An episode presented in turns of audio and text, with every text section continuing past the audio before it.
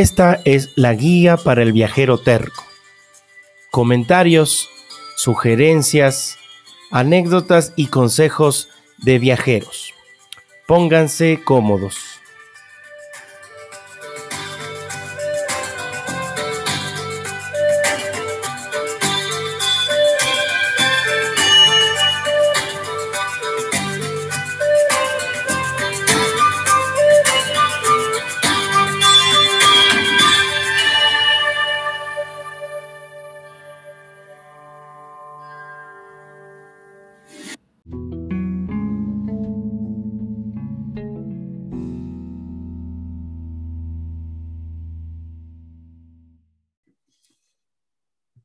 Hola, viajeros tercos, ¿cómo están? ¿Cómo les va? Bienvenidos a otro de nuestros podcasts, a otro episodio de esta guía para el viajero terco. No se olviden que tengo mm, dos relatos de mis viajes, el uno que se llama Flirteando con la clandestinidad y el otro un boludo importante que lo pueden encontrar en el podcast.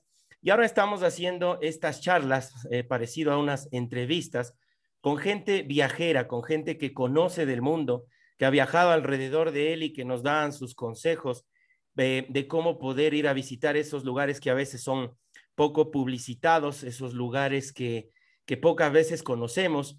Y bueno, ahora les invito, como siempre, a relajarse, a prepararse alguna infusión, alguna bebida, puede ser una cerveza.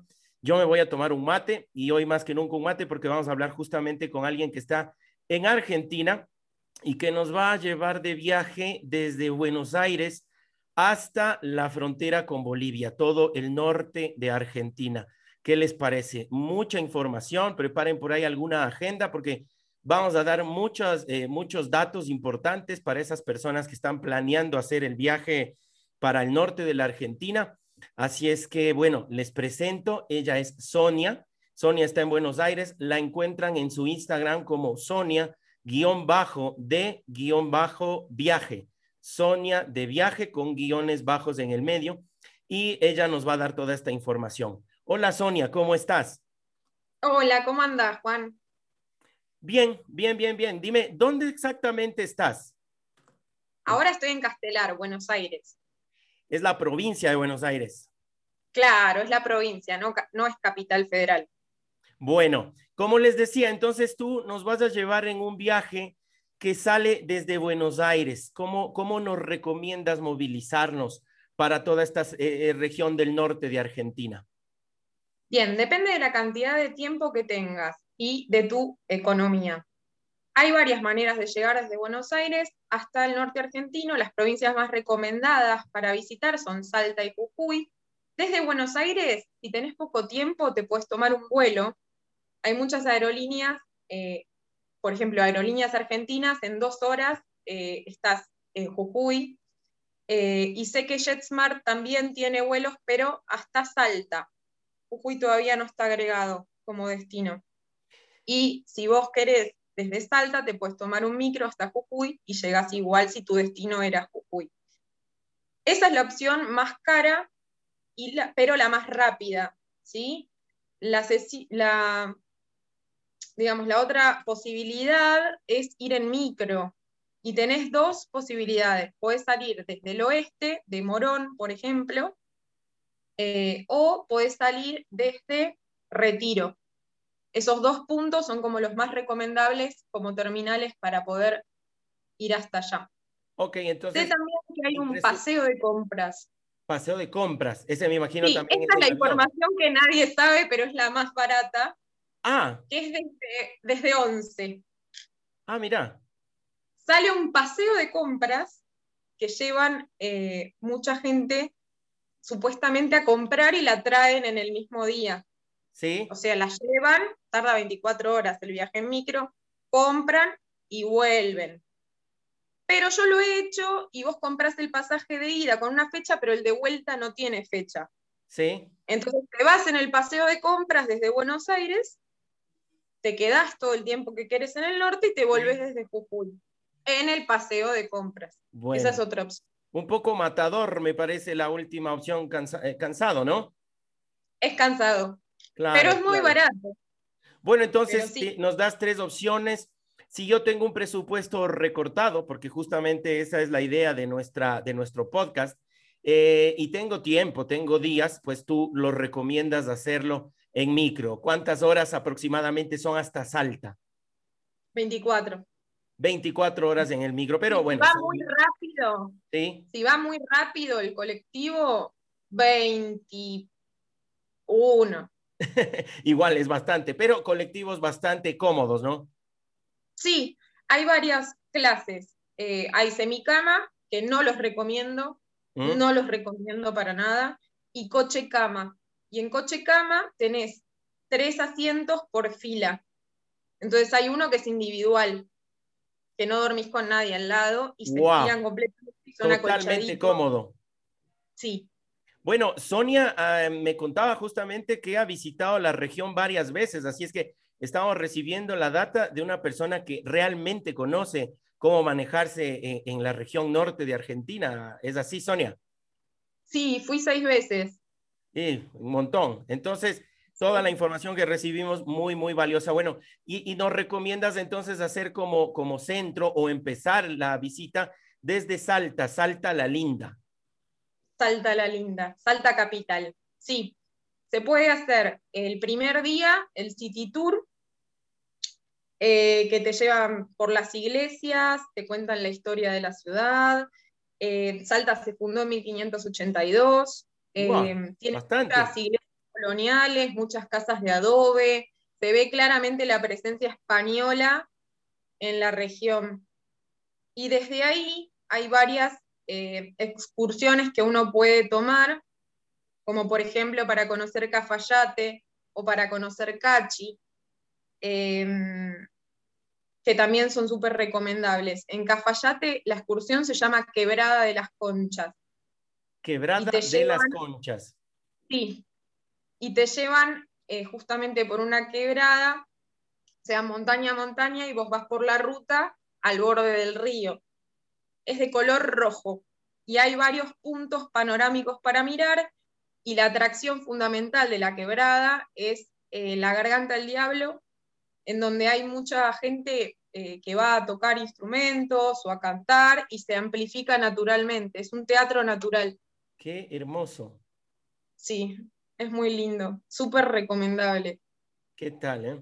Acá en Ecuador hay una cascada en la región de Baños, camino para el oriente ecuatoriano, que también se llama la garganta del diablo. Si no estoy mal, es exactamente el mismo nombre, no sé bien a qué se debe que siempre a todos estos accidentes geográficos espectaculares les ponen esos nombres tan, tan diabólicos.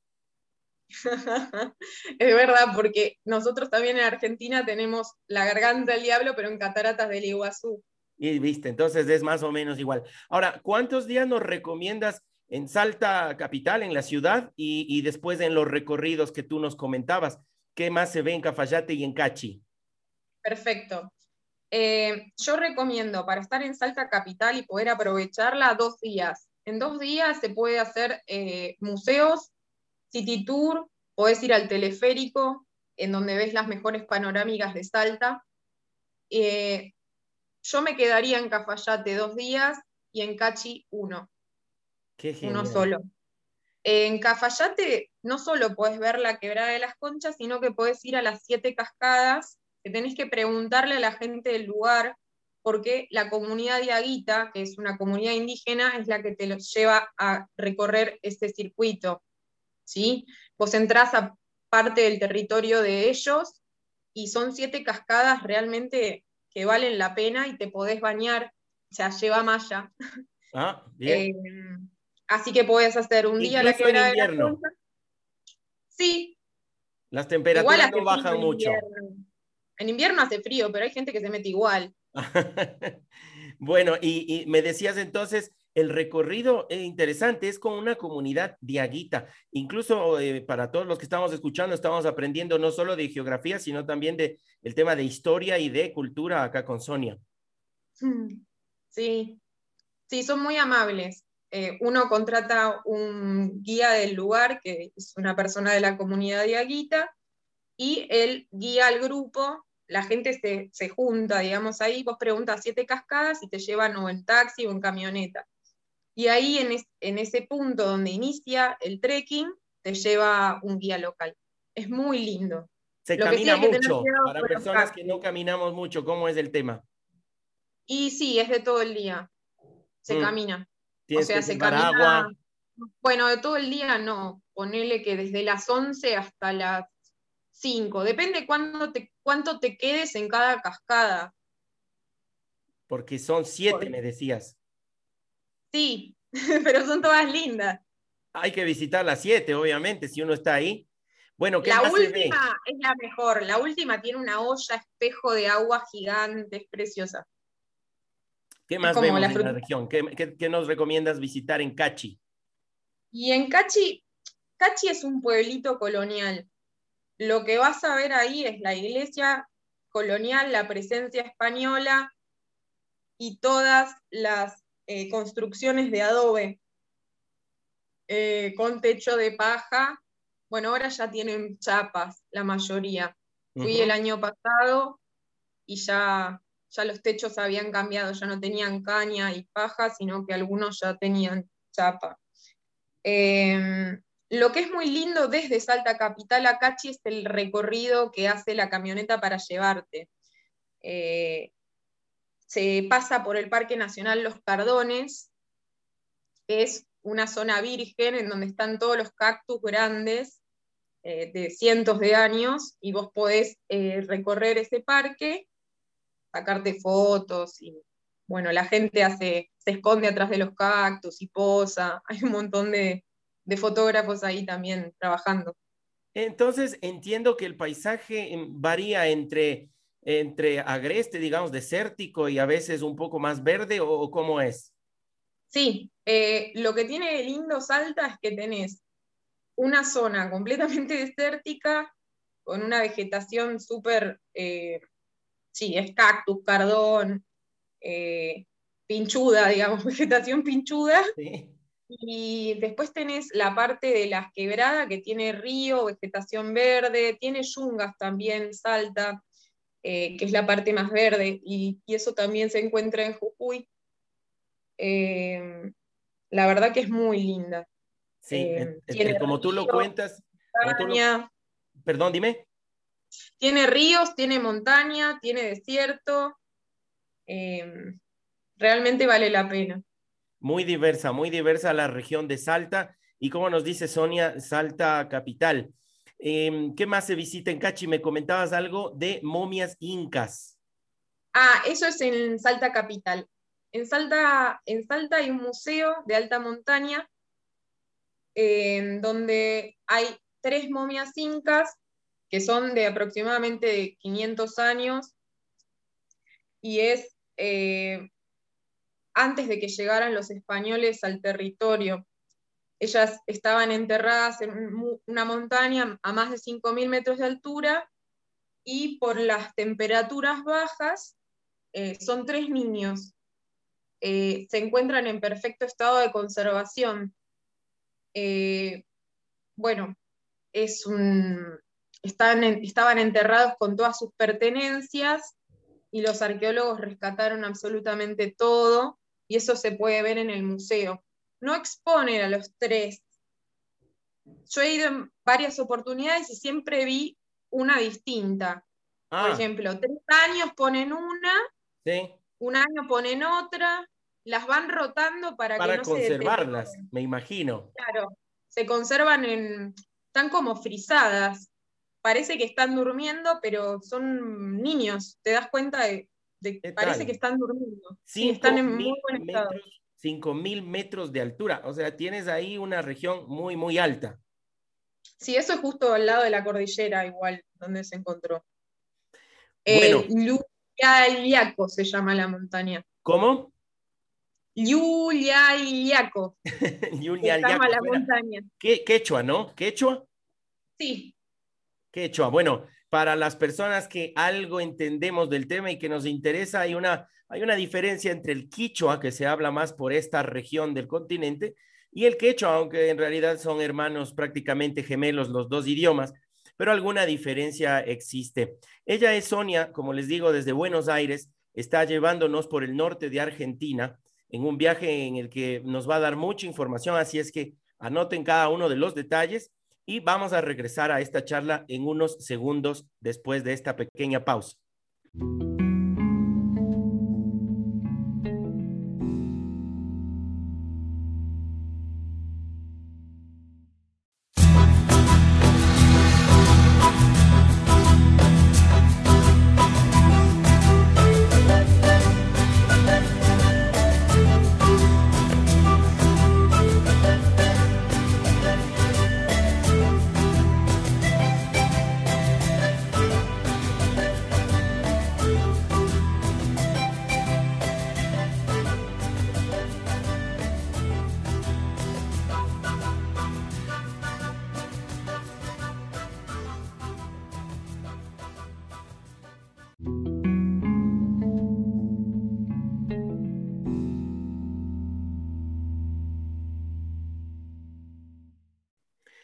Regresamos a esta segunda charla con Sonia, guion bajo de guion bajo viaje, y también la pueden encontrar como pianista viajera. Ahí les puedo dar el dato de a qué otra actividad, obviamente, además de viajar, se dedica, se dedica Sonia. Cuéntanos un poco de esto, Sonia. ¿Tocas el piano desde qué edad?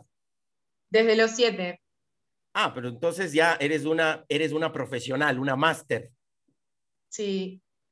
¿Qué es lo que me... Soy profesora profesora de piano. ¿Qué tal? Bueno, si la encuentran en Instagram también ahí, le pueden pedir eh, clases a distancia de piano. ¿Qué, ¿Qué, género es el que, el que más te gusta a ti interpretar? ¿Qué, qué es, ¿Cuál sería tu especialidad? Y a mí me gusta mucho lo que se llama música clásica. ¿Sí? ¿De ¿Algún compositor que por ahí nos puedas nombrar? Eh, Chopin, Beethoven, Mozart. Qué genial. Esos tres me gustan mucho. Bach me gusta, pero no tanto. Además de viajar, ¿has podido mezclar las dos actividades, eh, el piano y el viaje? Sí, por lo menos con la música lo, lo hice. Eh, y justo es parte de, lo que veníamos hablando, porque en Tilcara eh, fui a hacer un trabajo de investigación con las comunidades indígenas de la zona, y ahí justamente grabamos y anotamos y registramos la música de esos lugares y tuvimos el gusto de poder tocar con ellos en la fiesta de la empanada que se hizo el 25 de mayo del año pasado. La fiesta de la el año pasado no, del anterior, perdón. del 19, del, que fue el último año normal. Bueno, claro. Sonia, aquí nos habla de Tilcara y justo para allá vamos, para la provincia de Jujuy. Corrígeme si estoy mal, Sonia. No, está perfecto. Estábamos en eh, Salta. Sí. Dijimos de ir a Cafayate y Acachi. Sí. Seguimos para el norte. La primera parada en Jujuy es Purmamarca. Qué lindo nombre, suena tan, tan llamativo. Purmamarca. Es musical. Es ¿Ah? musical. Muy musical, sí. Suena lindo. ¿Qué se encuentra de eh, lindo en Purmamarca? Purmamarca es un pueblito de montaña, es muy, es muy pintoresco. También tiene casitas de adobe y muchos colores porque venden los bolsos típicos del norte argentino, teñidos de fucsia, turquesa, amarillo, em, bueno, de todo hay para comprar, hay ollas de barro. Y lo que más llama la atención es justamente la foto postal de Purmamarca, que es el Cerro de los Siete Colores. Al Cerro de los Siete Colores se puede subir y también eh, lo que yo recomiendo, como, bueno, algo mío, es que en vez de ir por el cerro de los siete colores, yo lo quería ver desde enfrente, como sale en la foto. Y dije, bueno, a ver cómo me las ingenio para llegar a ese, a ese objetivo. Claro. Entonces lo que hice fue caminar por la principal, por la calle principal, pero en vez de ir hacia el cerro de los siete colores, me fui al revés, como hacia el río. Sí. Crucé el vado del río eh, lo puedes cruzar caminando, siempre está bajito. Bueno. Y empezás a subir la montaña de enfrente. Hay un sendero más o menos marcado y no es difícil de subir. Sí. Y la verdad es que las vistas son espectaculares. Ah, Realmente vale la pena. Sí, porque hemos visto, eh, creo que es una de las imágenes eh, más conocidas, más publicitadas del norte de Argentina, que es el Cerro de los Siete Colores tiene estos, esta coloración debido a los minerales, ¿no? Sí, y de acuerdo a cómo le pega la luz, vos ves unos colores o ves otros. Lo ideal es ir cuando está soleado, mm. porque cuando está nublado con lluvia no se aprecian. O sea, es lindo, pero no conviene ir cuando llueve. conviene ir un día de sol. Entonces Sonia, en lugar de subirse al cerro, como buena viajera terca, buscó la forma de posicionarse al frente y sacar una buena foto. Y lo viste, pero en todo su esplendor. Sí, vale la pena. Y a medida que vas subiendo, lo vas viendo más chiquitito y se van viendo mejor los colores. Qué genial. habíamos hecho un podcast con una chica que visitó Islandia y nos hablaba también de cerros de colores en Islandia. Pero bueno, no hay que ir tan lejos, imagínense acá al norte argentino. Y como nos dice Sonia, fácil de llegar. ¿Qué más hago en Purmamarca? En Purmamarca puedes ir a Salinas Grandes. Salinas Grandes está a 4.170 metros sobre el nivel del mar. ¡Wow! Hay una posibilidad de que la gente se apune. ¿Qué es apunarse? Eh, a ver, ahí, ahí quiero que me expliques. ¿Qué, quiere decir apunarse? Apunarse es cuando te empieza a doler la cabeza, se te revuelve el estómago, por, se llama mal de altura. Le dicen mal de altura o sorochi. Claro. Ah, mira, acá en Ecuador se lo dice soroche y tú me vas a ah, disculpar, me vas a disculpar, pero también se dice te coge la altura. claro, bueno, es un mal de, eh, sí, es mal de altura. Eh, la verdad que vale la pena porque es como un mundo blanco. Es todo blanco, la inmensidad blanca y tiene piletas de agua en las que te podés meter, de agua transparente. Eh, agua salada. Y ahí mismo, sí, y ahí mismo hacen los paquetitos de sal eh, para que te, vas, si querés los compras y te los puedes llevar para la comida. Ah, es de sal, claro, ahora entiendo, Salinas es un desierto blanco, un desierto de sal. Claro, es un desierto de sal. Eh, que desde Purmamarca es más económico ir que desde Salta, ah, porque la excursión se la venden en los dos lugares, pero yo recomiendo ir desde Purmamarca porque el camino es más corto, el paisaje es divino, absolutamente recomendable. Son cuestas en caracol y se ve la cuesta del Lipán desde arriba, eh, hay después un monolito para sacarse la foto con la altura, como que llegaste, 4170, y ahí uno se para y se saca la foto sin estar desmayado. Eh, la verdad que es muy, muy lindo. Y te dejan un tiempo, por ejemplo, si vos vas en 4x4, vos estás eh, en las salinas 50 minutos, mm. más o menos. Pero el camino es largo, entonces son por ahí dos horas para subir 50 minutos para estar y dos horas para bajar. Entonces, te lleva. Siempre hemos escuchado de, de, Uyuni, creo que es uno de los lugares más publicitados. Y bueno, tiene su encanto el salar de Uyuni, pero acá tú nos estás dando otra opción igual de, de colorida, igual de hermosa, igual de especial, ¿no? Sí, la diferencia con Uyuni, que también estuve en el salar, es que en el salar de Uyuni hay un hotel de sal. Claro. Eh, y tiene como una isla, le dicen la isla del pescado, con cardos, con cactus. Sí. Y en esta de eh, Salte Jujuy que comparten, eh, no, no tiene eso. Solamente hay las piletas, el lugar en donde ves cómo procesan la sal, donde la envasan y bueno, eso. Bueno, te meto tal vez en un problema, pero esta inquietud me, me aparece ahora. ¿Cuál es la diferencia entre un cardo y un cactus? Ay, me mataste. no lo sé. Porque dijiste. ¿Sabes qué? Dijiste Ay, sé que son diferentes. O sea, si los veo, capaz que te digo, esto es un cactus y esto es un cardo, pero son distintas. bueno, sí, porque. Y hay uno que tiene las, las tunas que se comen, pero ah. no sé cuál es cuál. Ah, bueno, no, está todo bien, está todo bien. Después de Purma Marca, eh, me decías famoso destino de Tilcara, del cual ya nos hablaste un poquito, de la fiesta de la empanada. ¿Qué, ¿Qué, de lindo se ve en Tilcara? Otro nombre que llama mucho la atención, Tilcara. Tilcara es realmente alucinante, tiene unos colores en las montañas que realmente son increíbles. El centro es muy lindo, tiene muy buenas peñas para ir a comer y para ir a bailar. Eh, bueno, se baila folclore en estos lugares y se come, se toma vino, la gente comparte. En Tilcara lo que yo recomiendo hacer que no está muy, em, como que no está muy visto por el turista, ¿Sí? porque es para la gente del lugar. ¿Sí? Es la garganta del diablo. Otra vez aparece la garganta, del diablo, pero ahora en Tilcara. Es una cascada eh, que se encuentra, es cerca del centro, pero yo lo recomiendo ir en auto porque es muy empinada, se puede hacer caminando. ¿Sí? Eh, y bueno, vos llegas al punto donde te deja el, auto o en donde se comienza, eh, te dicen, hay un ingreso, te dicen por dónde tenés que ir, el camino está señalizado, por un valle vas, o sea, montaña a montaña, y vos vas caminando por el, al lado del río. En un momento te metes en el río, vas por el vado, hasta que llegas a una cascada. La cascada es altísima y tiene agua.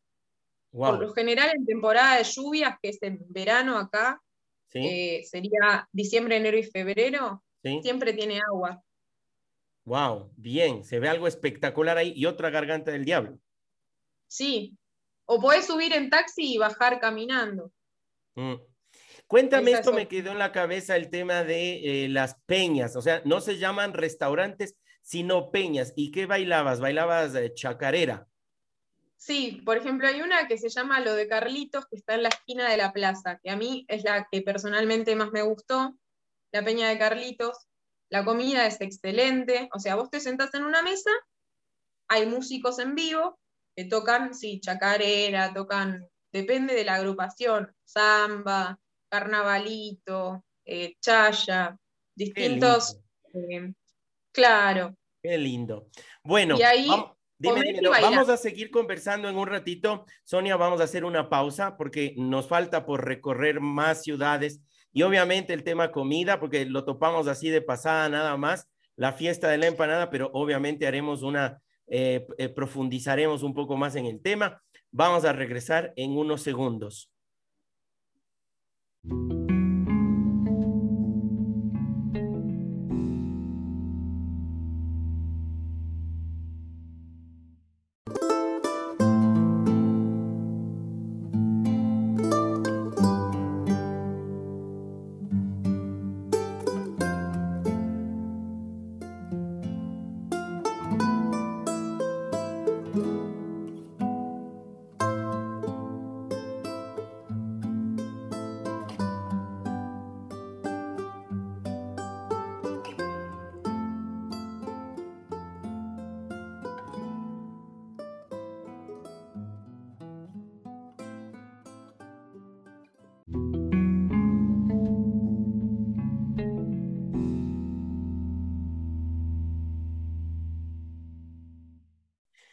Volvemos a la tercera parte de esta charla con Sonia. La encuentran en Instagram como pianista viajera y ya nos contó de su afición. Bueno, no es afición, en realidad es su profesión, la de pianista.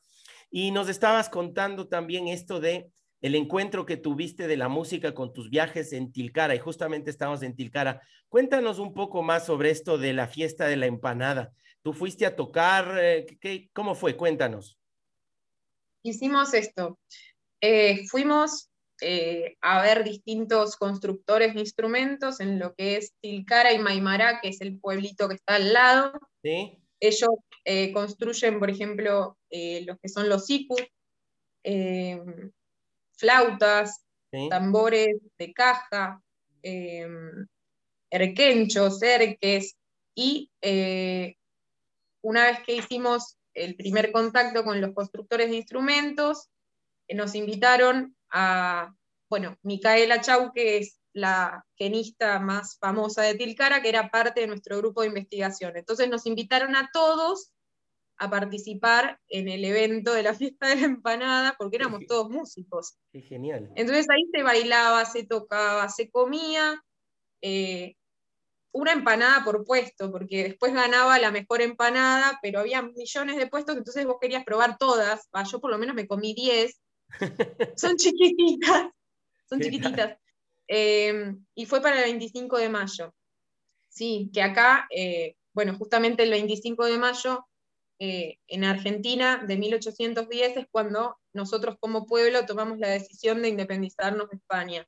Eso después va a pasar en 1816, pero es como el primer atisbo de una independencia, por eso se festeja.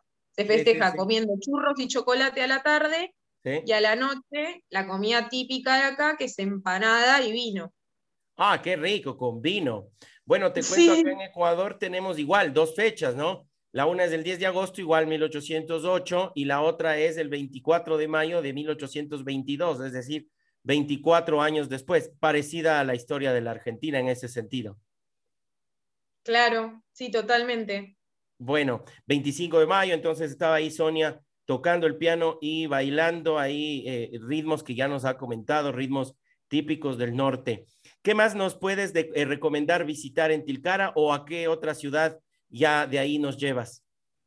Bien, sí, eh, yo recomendaría también ir al Pucará, que también tiene un sector de cactus, cardos y otras plantas típicas. Sí como un santuario, digamos, de cactus. Son distintas especies con distintas flores que no se ven en otras partes del mundo. Y el Pucará se construyó, eh, es como una reconstrucción, ¿sí? de eh, las viviendas de las comunidades que vivían en ese lugar, de indígenas. Sí. Eh, está buena la reconstrucción porque vos te puedes meter por las, por las casitas, ver cómo era los centros comunitarios, y te dicen, hay carteles en donde te van diciendo qué era cada cosa. Como en Machu Picchu, cuando vas por las casas, viste que, te vas metiendo y recorriendo. Mm. Eh, y después yo me iría para Humahuaca, y en Humahuaca hay, eh, está el Hornocal para ir. Es un paseo que se hace desde Humahuaca las combis salen desde el río. ¿Sí? Eh, te llevan o en combi o en 4x4. Y es también alto, muy alto, y el Hornocal es un cerro, son varios cerros, de 14 colores. Ah, 14 ahora, por dos, ya no solo 7. Claro, pasamos los 7 horas 14 y se ven los 14, tenés que ir con sol también. Y yo fui al mediodía y y en el medio el conductor paró en una iglesia porque estaban haciendo la fiesta de la Virgen que la suben al cerro y la bajan. Y había comida, o sea, alrededor de la iglesia había ollas de comida en donde la gente comparte, disfruta, festeja. Y nosotros caímos de colado sin saber nada a la fiesta de la Virgen del Cerro. Nos dieron de comer y adentro de la iglesia a mí lo que más me llamó la atención es que el Cristo que estaba tenía pollera. Ah, ¿qué tal? O sea, tenía, tenía eh, sí, una pollera. Una falda. Eh, entonces, una falda, claro, tenía una falda y ahí, eh, bueno, uno se da cuenta que hay un sincretismo religioso entre lo que es la comunidad indígena y lo que trajeron los españoles con el catolicismo. Claro. pero sí, la verdad que el camino estuvo buenísimo, la parada técnica a comer guiso también. y, el problema es que después, como seguía subiendo y subiendo y subiendo, las dos chicas que iban atrás empezaron a descomponer. Yo estaba chocha porque iba adelante y a mí no me hace mal la altura. Pero a las dos de atrás se, se apunaron. se apunaron y se sentían re mal, pobre. Y claro, después de comer. de lo que tú nos cuentas es un viaje muy al, al pasado, ¿no? Un viaje muy a esas raíces eh, latinoamericanas que obviamente en Argentina también existen, aunque te confieso que poca gente lo conoce, pero que están ahí y que se han tratado, como tú dices, de, mezclar en un sincretismo cultural que, ahora somos nosotros. Totalmente de acuerdo. Sí, es así. Convive lo cotidiano y lo actual con lo ancestral. Sí. Este nombre, este nombre que tú me dices de Humahuaca también, otro nombre muy musical, parece que, que todo, bueno, se fijaban mucho en eso, ¿no? Tú que sabes de música mucho más que nosotros, por algo son los nombres, pero también muy bonito el nombre de Humahuaca, me suena a una famosa canción, a un carnavalito que se puso de moda incluso por acá. Claro, porque todo esto que estamos recorriendo es la quebrada Humahuaca. Exacto. Desde Purmamarca hasta Humahuaca es justamente la quebrada. Claro.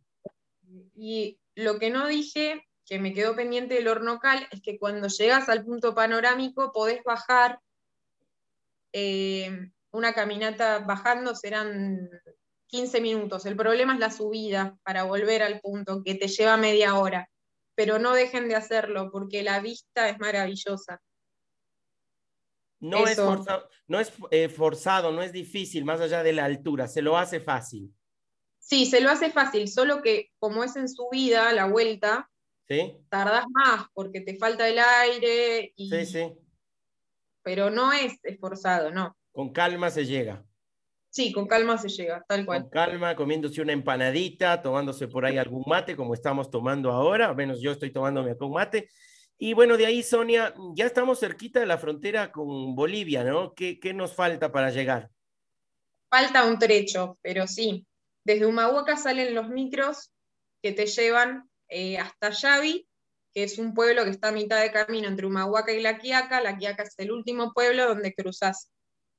Eh, yo recomiendo parar en Yavi porque vale la pena, es muy lindo. Tiene un río precioso, eh, la gente es muy amable. Yo me hospedé en la casa de una señora divina que nos cocinó. Sí, éramos un grupo de músicos que nos conocimos viajando nos hospedó en su casa, eh, nos dio de comer cosas riquísimas, unas tortillas que hacen allá al, carbón, en una parrilla, que le ponen distintos rellenos. Parece una empanada, pero no es una empanada, porque es una masa de harina y grasa, que es diferente a la masa de la empanada, y a veces la rellenan y a veces no. Eh, bueno, y cantamos con la señora la noche, hicimos fuego, estuvo re bueno. Y nos quedamos todos juntos Sí, pero de lo que tú me cuentas, la gente es muy amable. Ahora, te dan de comer, te invitan a la casa. ¿Eso pasa con cualquier turista o le pasa a Sonia porque es música? Ya sabes, el músico siempre tiene comida y bebida gratis, ¿no? Es cierto. Eh, y yo ando con la guitarra en el viaje, pero en los viajes siempre, pero en este caso yo creo que en el norte no, en el norte la gente es amable con, todo con todos los turistas. Qué lindo. Y aparte le llaman la atención saber de dónde vienen, por qué vinieron al lugar, son preguntones. Eh, ellos cuando vos les preguntás no te responden mucho. ¿Sí? Pero son amables, nunca descorteses, pero sí les interesa escuchar qué es lo que tenés vos para contar. Ah, sí, sí, sí, pasa. Son personas que a veces eh, uno se nota, ¿no? Te responden con la mirada al piso, no te miran a los ojos, pero como tú dices, no es por descortesía, sino que incluso hasta puede ser un poco de temor de ti, Sí, yo creo que sí, como que se sienten avasallados a veces. Cuando sos muy preguntón, yo soy muy preguntona. Mm. No, qué lindo lo que nos cuentas y da ganas de, visitar esta región. Te pregunto algo, los costos, ¿qué recomiendas? ¿Hacer toda la zona en micro? ¿Movilizarte alando dedo? ¿Es barato? Es barato, el micro es muy barato está alrededor para ir de pueblo en pueblo 140 pesos, 100 pesos, es muy barato y muy Eso vienen a ser un dólar, un dólar y medio, no llegan a los dos dólares. No llega, no, para nada. Eh, ahora, si vos tenés otro presupuesto, te podés alquilar un auto y hacerlo todo en auto, que también está bien. Yo recomiendo ir eh, siempre en, en los colectivitos zonales, eh, que salen todos de la terminal, ahí tenés todos los horarios y los precios, y vos vas un ratito antes, compras el pasaje y ya está. No es que lo tenés que sacar con anticipación, no se usa sacar por internet, no es como en Europa. Muy a la antigua, muy autóctono, muy bonito. vas a la, estación y compras el ticket. Claro, así. Le pagás al colectivero. Qué lindo, qué chévere. Bueno, en la siguiente parte vamos a cruzar la frontera de Argentina con Bolivia ya nos había dicho zona en la ciudad de La Quiaca, otro nombre eh, lindísimo, que, que todos son nombres muy sonoros, muy bonitos, muy musicales. Vamos a cruzar la frontera y vamos a hablar, como les decía, comida, del tema comida y consejos para viajeros y viajeras solas. Esta es la guía para el viajero terco. Volvemos en unos segundos, chicos.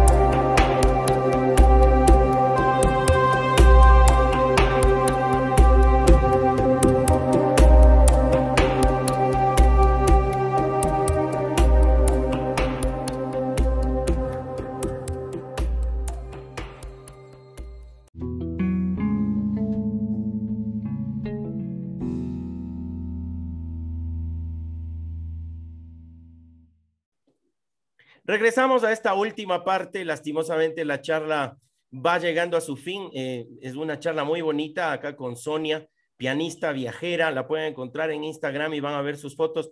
No solo por el norte de Argentina, ella se especializa también, en, bueno, en toda la Argentina y en el sur, en el sur de la Argentina, que de lo que ella nos cuenta y por lo que vemos en las fotos es otra cosa totalmente, pero ahora estamos hablando del norte y bueno, dan ganas de ir y conocer, de comer esa empanada. Se parece mucho al tema andino, a lo que se vive en Ecuador, claro, con sus diferencias, pero, pero es, una, es un lindo relato el que tú nos estás dando, Sonia. Bueno, llegas entonces a La Quiaca después de haber visitado este pueblito. ¿Me repites el nombre que me olvidé? Xavi. Xavi. Xavi, Xavi. Llegas a La Quiaca. Bien, cuando llegas a La Quiaca, eh, es una zona de frontera, de mucho movimiento. Y con, o sea, comparado a lo que venís viendo antes, te choca. Sí. Eh, hay mucha gente en tránsito, con paquetes, con camiones. Eh, yo recomiendo cruzar rápido. Eh, no me parece una zona muy segura, la frontera justamente. Sí, yo hice los dos pases em, por tierra, o sea, cuando entré a Bolivia y cuando salí. Sí. Y en las dos me dio la misma sensación. Mm. Eh, bueno, haces una fila, para los bolivianos es una fila y para los argentinos es otra, porque cruzan todo el tiempo. Sí te sellan el pasaporte o te dan un papelito con el DNI. Sí. Y ahí entras a lo que es Villazón. Villazón, ya es la ciudad del lado boliviano. Claro, es la ciudad del lado boliviano, totalmente. ¿Y qué diferencias encuentras cuando cruzas de La Quiaca a Villazón? ¿Se, siente alguna diferencia? No, ninguna. es el mismo pueblo, eh, es lo mismo. Es justamente una zona de frontera, es como que ellos son una comunidad en sí misma de frontera y la verdad es que no, no, no hay mucha diferencia. sí, si te vas a, vas a ir más arriba, en Bolivia te das cuenta, sí, que hay otra comunidad que ya no son los collas, que son los aymara, distinto, pero justo en Vitazón es un mercado eh, gigantesco, gigantesco, gigantesco, y hay de todo y todo muy barato. Sí. ah, por eso entonces son los tours de compras que nos decías. No sé si llegan hasta la casa. Claro. Eh, de lo que tú me cuentas. Pero te dejan de compras y después vos vas si querés a la frontera o no, pero Jujuy también es barato para comprar. Pero, la, eh, pero Villazón es más barato todavía. Y hay desde zapatillas hasta, no sé. De todo. Eh, tapices, sí. Sí, sí, Hay almohadas, acolchados, carteras, lo que quieras de lo que tú me cuentas es, eh, es, un pueblo grande en donde parecería que llegaron los españoles o no sé quién a poner ahí una línea en el medio, pero que la verdad eh, la línea es inventada, es puesta ahí casi caprichosamente porque ellos no tienen una diferencia, son, son la misma familia. Para mí sí. Hay que preguntarle a ellos igual a ver qué opinan, pero sí, para mí, para mí sí. Bueno. Y en Villazón actué mucho. Bueno. Crucé fui a almorzar a Villazón, compré lo que necesitaba y de ahí seguí para Tupiza, que es el pueblo siguiente. Claro. Eh, por lo general, a mí las zonas de frontera, por experiencias eh, que tuve, no me gustan, pero es algo muy personal. Mm. Bueno, ah, cruzamos entonces la frontera entre Argentina y Bolivia, La Quiaca en Argentina y Villazón en Bolivia. Y bueno, ahora vamos, Sonia, ¿qué te parece con el tema comida, con el tema música y los consejos de, mujer, eh, de mujeres y de hombres viajantes. ¿Qué se come de rico en toda la región, además de las empanadas que ya nos dijiste? Bueno, hay de todo para comer. Es mi tema preferido, así que te voy a contar con mucho gusto. Cállate. Eh, bueno, a mí lo que más me gusta son las humitas. Las humitas eh, se comen en chala, que es la, como la cáscara del choclo. adentro te ponen maíz, Sí. Eh, eh, es como una polenta, digamos. Sí. Cocido, con choclo en grano, rallado, queso y algunas especies. Eh, podés pedir picante o no, depende de cómo te guste. A mí no me gusta. Picante, para mí picante, por favor. Muy picante. Eso se mueve en un paquetito y ese paquetito se hierve. Y cuando pasa un tiempito y ya está caliente, eh, y el queso ya está derretido, bueno, vos lo abrís como si fuera un regalito y te comes lo de adentro con un tenedor que te dan. Te lo puedes comer en la calle o lo, o lo puedes pedir en un restaurante. En todos lados hay humita. Y es como lo más típico de acá. Después, como em, acá hay llamas en esta región, eh, los camélidos, se consume mucho ese animal y lo que más se consume es la cazuela de llama. Wow, suena Sí, es que es tipo un guiso eh, con, que tiene papines. Los papines son unas papitas chiquititas eh, que crecen en esta región, que no son las papas que, hay en Buenos Aires, que son papas grandes, son papitas chiquititas de colores. Tiene papines, tiene llama cortada en tiritas, tiene cebolla, eh, es tipo una cazuela de barro con un guisito. después están los tamales. Los tamales es como lo que dijimos de la humita, el paquetito en la chala esa de choclo, ¿Sí? pero en vez de tener eh, solamente el choclo, tiene cerdo saltado, con... es re picante. Yo aviso porque justo el picante no me gusta, pero vos podés pedir sin picante y te hacen sin picante. Eh, es como un saltado de cerdo con verduritas adentro de esa humita, digamos, adentro de este maíz envuelto y hervido después y se come también como un paquetito con un tenedor. Suena muy rico. A ver, eh, primero, claro, hay gente que escucha el podcast que no come carne, que tiene esta ideología o esta cultura vegetariano-vegana, pero es lo que se come en la región y, uno que ha viajado, bueno, tiene que ir y probar, obviamente respetando... Pero pueden comer humita. La humita, que claro, es, es vegetariana. Por otro lado, te cuento que acá en Ecuador se come muy parecido, está la humita, está el tamal, y no te voy a poner en aprietos preguntándote cuál es la diferencia entre llama y guanaco, pero debe haber algo, ¿no? Diferente. Sí, la llama no escupe y el guanaco sí. Ah, mira. bueno, bien. ¿Qué más se come de rico y picante, por lo que nos dices, no? La comida es bastante picante. Eh, ellos consumen algo que se llama locoto, que es como un morrón chiquitito, lo secan y es re picante. Y cuando te dicen le pongo picante, es picante en serio. No es más o menos picante, no. Eh, después lo otro que se come, que es riquísimo en Salta, es la empanada salteña, que es diferente a todas las empanadas de todo el país, porque tiene papa. Papa. O sea, es la empanada eh, tradicional, pero en vez de ponerle, no sé, solamente aceitunas, huevo, carne, cebolla, le ponen papa. Y son gigantes, son, sí, son grandes. Son mucho más grandes. que o sea, de esas no te comes 10. No, no, de esas no. De esas te comes una, dos, como mucho. Bueno, eh, te cuento que acá, acá en el podcast está permitido decir malas palabras, unita cada tanto, y en Argentina se come mucho el ají de la mala palabra, ¿no? Sí, el ají puta paño. sí, sí, sí. Pero este eh, rocoto o nocoto, como tú, bueno, acá en Ecuador se dice rocoto, es más ah, picante, dices, es más picante. Es, sí, es más picante. Uy, complicado. No, no, no, no, te hace llorar, se te caen las lágrimas de lo picante. ¿Qué tal? Uf. Bueno, entonces es un eh, paseo gastronómico. Sí, hay de todo para comer. Eh, la verdad que es todo rico. y dulces, hay dulces, ay, esta es la mejor parte.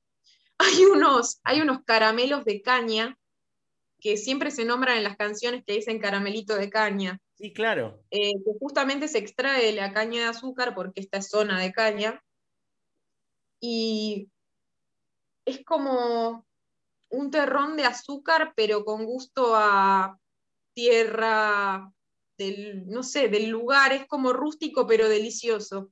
Vale la pena probar, probarlo. Es áspero al paladar, pero es realmente delicioso. Como tú lo eh, describes, suena rico también. Ahora, te veo sufrir, Sonia. ¿Por qué sufres tanto? Comes bastante. ¿Por qué no tengo uno acá ahora? Por eso. Y después hay unos alfajores que tienen también eh, este dulce de caña. Hay dulce de cayote. Mm. Hay eh, que les ponen a los alfajores. Y eso también es delicioso.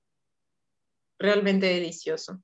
Y lo otro que también se encuentra, eh, sobre todo en Jujuy, es salchipapa, que es salchichas con papas mezcladas, que también se comen en Bolivia, por eso te digo que para mí la comida, eh, si bien es re diferente, en ese punto conectan y son parecidas. Mucha papa. En eh, Perú y en Chile la llaman un plato parecido, la chorrillana. Un montón de papas y encima puede ir venir un huevo frito, una salchicha o un pedazo de carne. Y acá en Ecuador es igual salchipapa o salchicarne. ¿Qué tal ah, viajar, ¿qué tal viajar por esa zona, eh, Sonia, para una mujer? ¿Complicado? ¿Qué nos recomiendas? Yo he hecho el viaje sola dos veces. Eh, y fueron dos viajes completamente distintos. Eh, el primero fue en tren hace muchísimos años y el segundo fue en avión. Eh, viajar sola está buenísimo porque uno decide sus horarios, decide qué excursiones quiere hacer, cuáles no, qué visitar, tiene sus ventajas. Claro. para mí fue re lindo porque me permití conocer un montón de gente en los hostels y por más de que uno dice viajo solo, porque desde Buenos Aires salí sola, me hice un montón de amigos en el camino y fuimos recorriendo distintos lugares y cada uno iba dejando eh, al grupo cuando ya le tocaba volverse o seguía para otro lado. Y para mí fueron dos experiencias maravillosas, distintas, porque tenía dos edades muy diferentes y también conocí gente muy diferente. Claro. Eh, el alojamiento, ¿qué onda? El alojamiento, la seguridad. Claro, la primera vez me, hospedé en hostels, en casas de familia. Eh, vos podés quedarte en las casas de las personas que a veces te alquilan eh, o una habitación o eh, podés tirar la bolsa de dormir en, la sala de estar o, en el jardín armar la carpa. Hay muchas opciones para quedarse. Lo único que yo les digo a las mujeres viajeras es que de noche no anden solas. A partir de las 10 de la noche, más o menos una vez que uno terminó de comer, que estuvo en el centro, eh, o te volvés a tu hospedaje o eh, te juntás un grupo de gente y vas caminando, pero siempre acompañada, por las dudas. No porque vaya a pasar algo, pero por una seguridad. Sí, pero viajaste sola, es decir, lo viviste así. Claro, lo viví así, lo cuento porque me dio miedo, porque hay, a veces te puede tocar un grupo de borrachos y la pasas mal, entonces lo cuento para que no le pase a otra persona.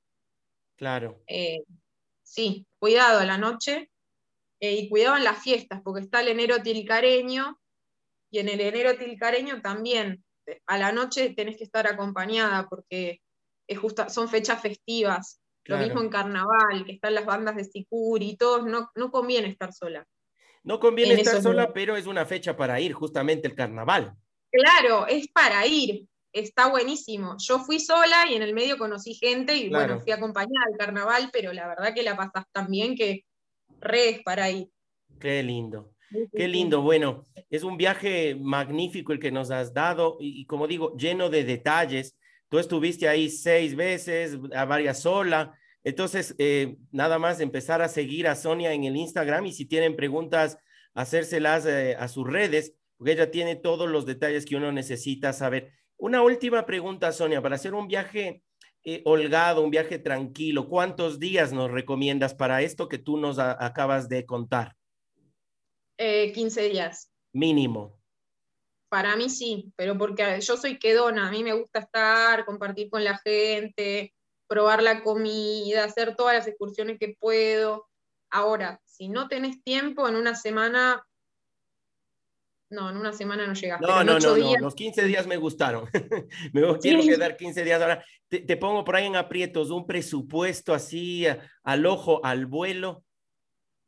Bien, eh, dos presupuestos. A ver. Porque es muy barato comer, es muy barato comer. Estamos hablando de que podés gastar eh, en total, con desayuno, almuerzo, merienda y cena, 500 pesos por día, si sabes a dónde ir. Siempre hay que comprar la comida de las eh, mujeres que, cocinan, que cocinan o en la calle o en, o en restaurantecitos, eh, y es muy, muy económico realmente.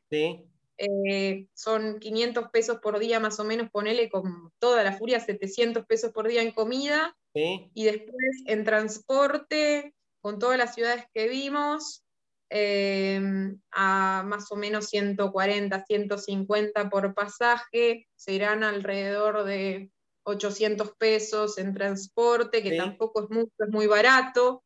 Lo que es caro es el vuelo de ida de Buenos Aires allá o el micro. Claro. De, Buenos Aires. Pero estando allá es todo muy económico. Las excursiones que estuvimos nombrando, por ejemplo, al Hornocal, salen 500 pesos. Que no es 500 pesos son aproximadamente 30 dólares, ¿estoy bien? Sí. Sí. Más o menos, sí.